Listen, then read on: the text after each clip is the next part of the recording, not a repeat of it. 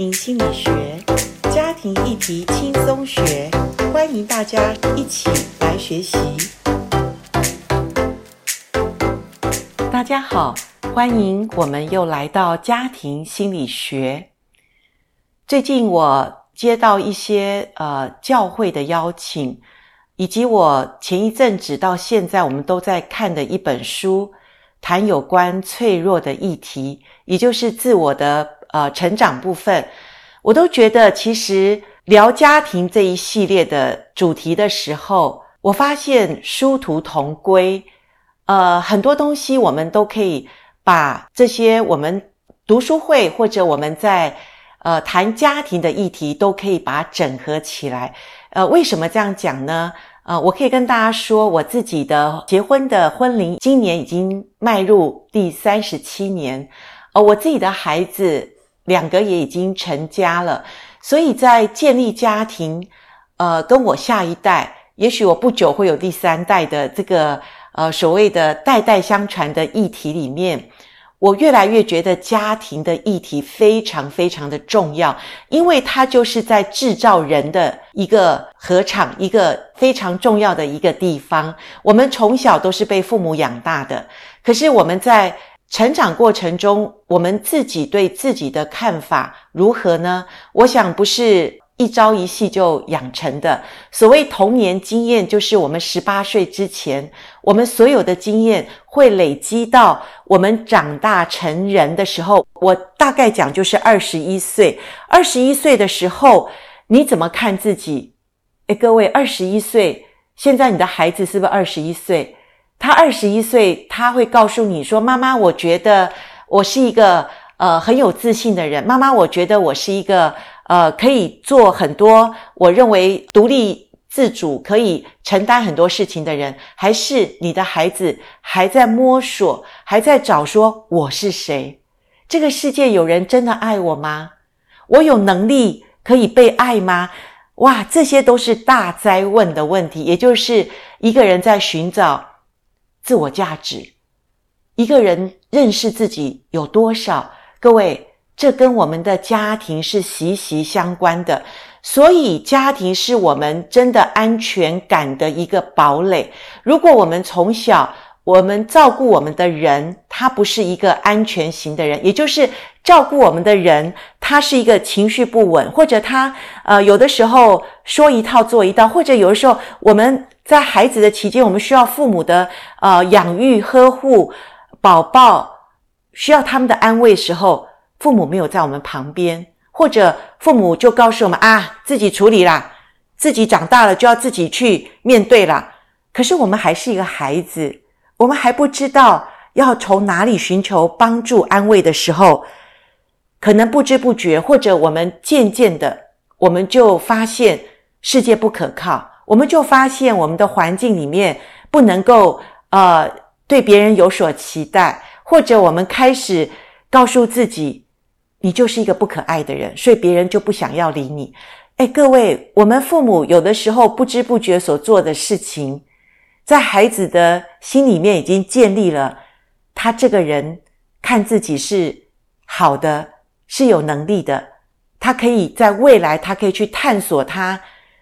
无限大的世界，还是他觉得说啊，我就是不行，我就是一个不可爱的人，所以算了算了，不要去麻烦别人，不要去呃制造别人的麻烦。所以各位，我讲到这边真的是呃，是不是我们家庭影响一个人多么的大？哈，那如果我们要谈一下呃所谓的一个人到底多大，在家庭里面深深的被影响，我想我们用一个 John Bowlby 他提出的。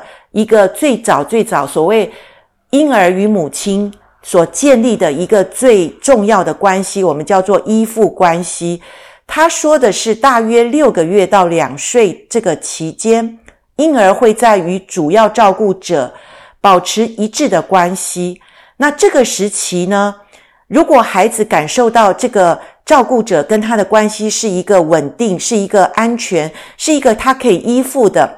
它的内在就会建立所谓的内部运作模式，也就是说，它里面是一个很安定、很稳定，而且它是一个安全不怕的一个孩子，他不会担心外在会给他什么一个攻击或者一些的影响的时候，这个孩子的感受他是稳定的，他的想法也会比较正面。当然，他对期待里面，他不会是一种好像常常是一种落空的。那当然不是说两岁之前他的稳定之后就没有问题。孩子成长是一系列的，就是他在每个成长阶段中。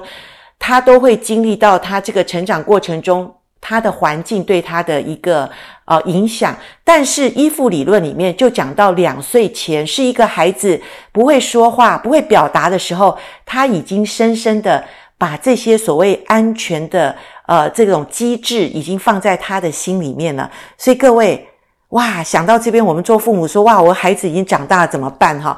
那你知道这些的问题会带到他长大的什么时候吗？我很快的就跳到，当我们的依附关系会深深的影响我们未来成年人的恋爱跟婚姻关系，所以我们在打的是什么仗啊？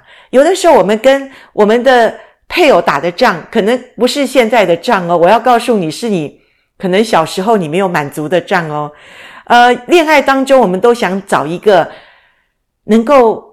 把我过去所失去的爱补还给我，然后让我知道我是一个被爱的人，让我知道我是一个呃充满信心、充满盼望的人。可是各位，呃，当我们想要找一个可以补足我们过去没有办法给我们爱的这个关系的人的时候，想想看，对方是不是一个安全型？也就是对方是不是一个可以把他。呃，内在是一个稳定，而且他觉得跟你亲密的时候，他不会觉得很有压迫感、很有窒息感。当你跟他亲近的时候，你可以诉说你内在一些不安全的时候，他是可以聆听，他可以接纳，他可以真正的、完全的了解你在说什么吗？还是他也是一个寻找爱的人？只不过你们正好在人生中相遇了，所以这样的人呢，我们在一起的时候，我们往往就是怎么样，就在展现一种拉锯战，就是你为什么不能给我我所需要的爱？那对方也会说，我要的爱你也不可能给我，那我为什么要给你呢？所以这种两个人大概是属于焦虑型遇到焦虑型，也就是两个人都在找爱，两个人都在讨爱，可是。谁能够给谁先一步的爱呢？我想两个都像缺乏爱的乞丐。对不起，我这样讲哈，就是我们内在是一个非常非常缺乏爱的关系的人。那这个东西是我们可能以前对爱的那个稳定度不够，然后我们一直想要从我们所亲爱的另外一半来给我们所需要的爱。当然，人世间这种缺乏太多了。我自己。结婚那么多年，我自己生了孩子，我也知道这些过程中不是我想要做我就做得出来。有的时候真的是像我们圣经说的，我不想做的事我却做出来，我好苦啊！谁能救我脱离这取死的身体呢？所以各位，所有圣经所讲的都是我们生命中真实的经历，而且特别是在家庭里，我们真的是有时候无能为力。但是感谢上帝，也是我们人的责任，就是无能为力，我们就要学习有能有力。怎么学习呢？就是我们先要认知我自己里面是不是一个被抚养长大的过程中，我是一个有稳定情绪的父母把我养大。当然，最重要的是母亲，因为母亲一般是家里面抚养孩子的主要照顾者。讲到这边，我跟大家预告，五月初。台湾在家庭协会，我严老师，我们会开另外一本新的读书会。这本书就跟母亲非常的有关系，我们可以探讨母亲本身的一个状态会怎么带领出一个孩子未来的状况。所以我先打个预告哈。好，回到就是说，焦虑型碰到焦虑型，他们都在讨爱。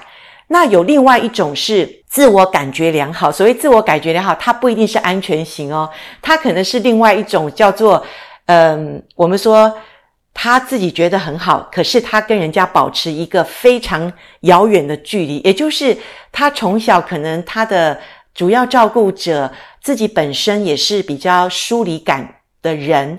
所以在小时候，他跟这个孩子的关系也是呃很少的接触。那这个孩子。呃，一般来讲，他就身体比较僵硬，他就比较对于亲密关系他会害怕，他有时候甚至是拒绝这种型的依附，我们叫做逃避型的依附，也就是他自己觉得把自己照顾好最重要。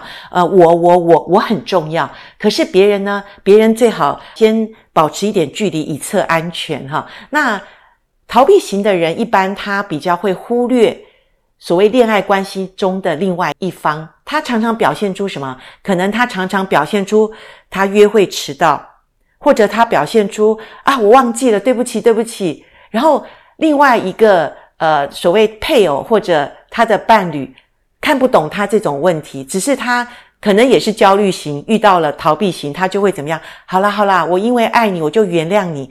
可是你要知道，这种逃避型的人，如果他不改变，他会反复的。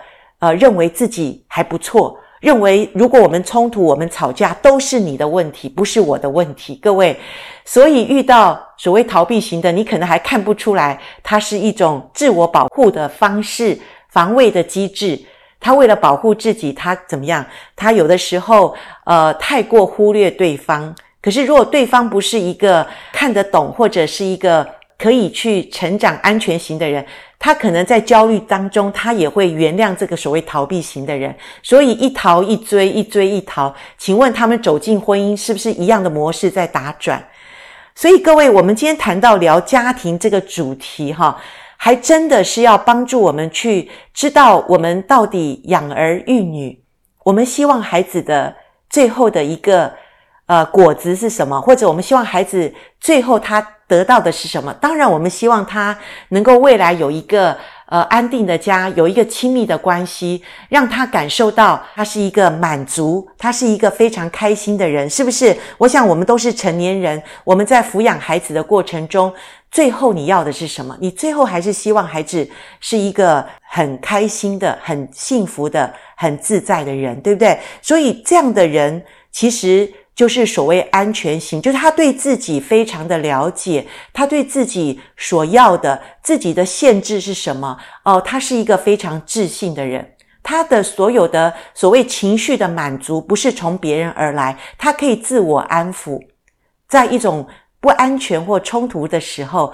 他可以知道自己能够呃安抚自己的情绪，当然他也可以安抚到对方的情绪。哇，这样的人我们都好羡慕，而且好希望跟他。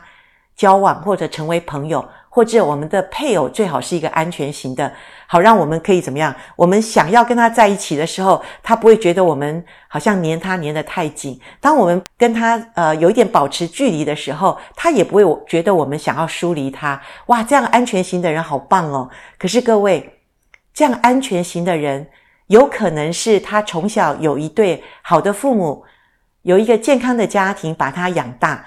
也有可能是他长大的过程中，他发现他必须要为自己负责任，他必须要呃能够了解自己、认识自己，然后把自己迈向一个长大成熟、一个情绪稳定、一个了解自己、能够知道自己在人生的道路上，他如果不是一个可以爱自己，而且提供别人一个很好的一个关系的时候，我想他也不能成为一个。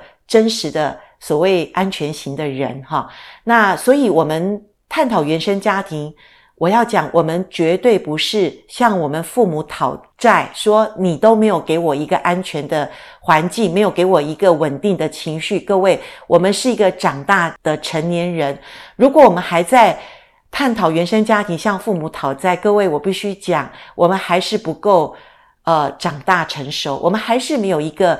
呃，稳定的自己，所以好不好？我们在聊家庭，我们在谈这些所谓的呃过去的依附关系，影响我们现在长大成年，我们有没有一个好的恋爱关系？我们有没有一个呃跟我们的配偶有一个比较亲密的关系？我要讲的是，跟我们过去的家庭一定有息息相关，那也是我们现在家庭，我们要如何制造我们下一代的原生家庭？